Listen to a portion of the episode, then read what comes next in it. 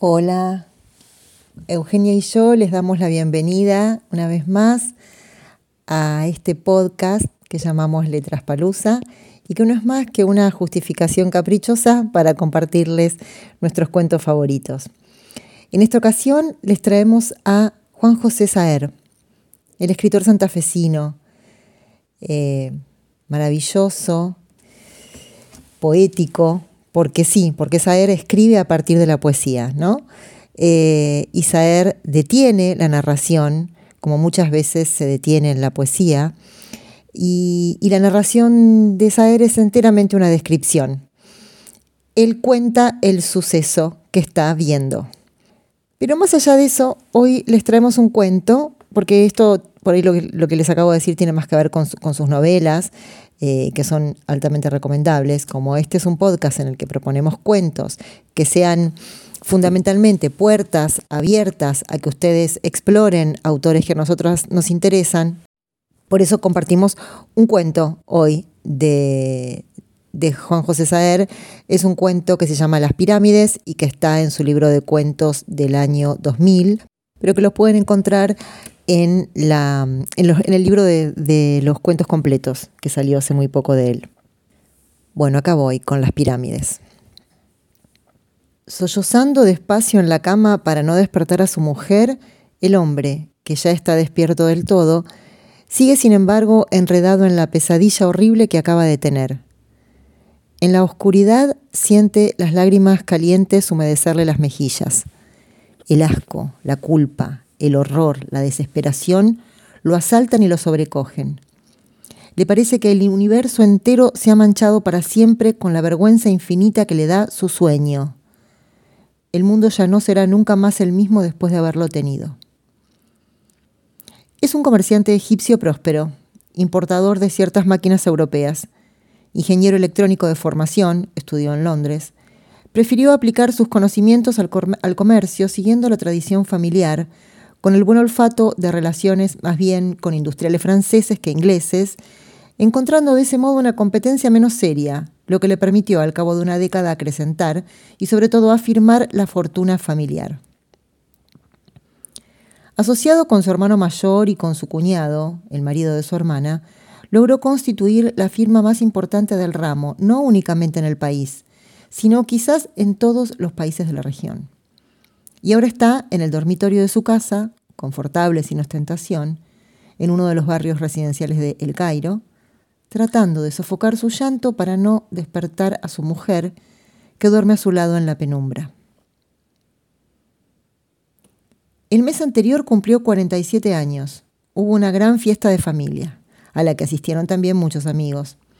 Sus dos socios le regalaron un coche nuevo, francés, que habían obtenido a un precio ventajoso gracias a sus relaciones con los medios industriales y comerciales de París. La noche de su cumpleaños, cuando los invitados se retiraron y sus dos hijos ya se habían ido a dormir, hizo el amor con su mujer. Se llevaban muy bien, y aunque la frecuencia de sus relaciones sexuales había disminuido mucho con los años, él era enteramente fiel.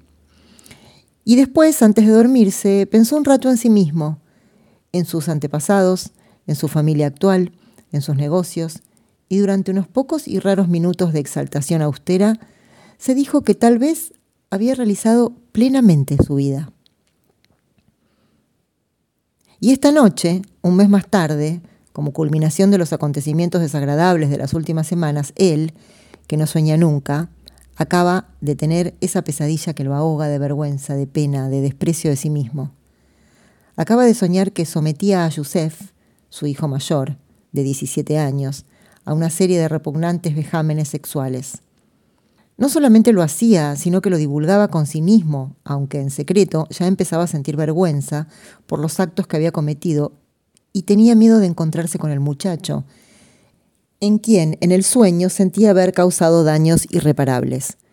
Su conducta no tenía en apariencia ninguna motivación sensual, sino un odio desmesurado y gélido, y es ese odio, quizás junto con las imágenes abominables del sueño, lo que lo ha hecho despertarse aterrado y lloroso hace unos minutos, sin que el sentimiento de alivio al comprobar que esas escenas penosas no eran más que una pesadilla, se haya piadoso presentado todavía.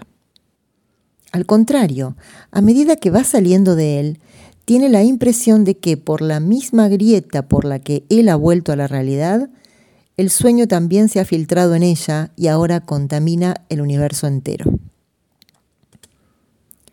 El hombre cree saber la causa de ese odio, pero es eso justamente lo que aumenta su desconcierto y su pena.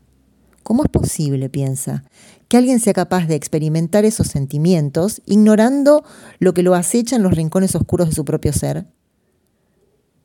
Todo empezó tres o cuatro días después de su cumpleaños, cuando encontraron el coche nuevo desbarrancado en una cuneta. Desapareció una noche y la policía, que había sido alertada enseguida, lo encontró unas horas más tarde en esa zanja profunda, con los faros delanteros rotos, una parte de la carrocería toda abollada y la dirección descalibrada. Él había decidido no entrarlo al garaje esa noche para poder salir más rápido hacia el aeropuerto a recibir unos clientes que llegaban desde el extranjero a la mañana temprano. Y como había una ronda de guardias privados en el barrio, se había ido tranquilo a la cama. Pero cuando salió a buscarlo a la mañana, el coche ya no estaba. Así que llamó a la policía y salió para el aeropuerto. A eso de las seis de la tarde, la policía se comunicó con él para decirle que habían encontrado el coche y pedirle que pasara por la comisaría para cumplir con dos o tres formalidades.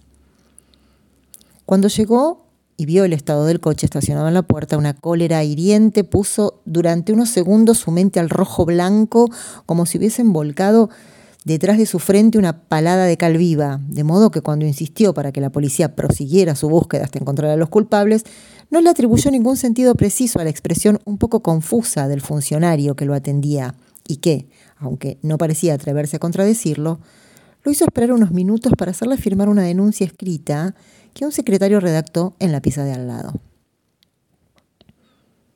Al día siguiente, el funcionario lo llamó al negocio y le preguntó si no lo molestaba pasar a verlo, porque lo que habían descubierto era demasiado grave como para ser comunicado por teléfono.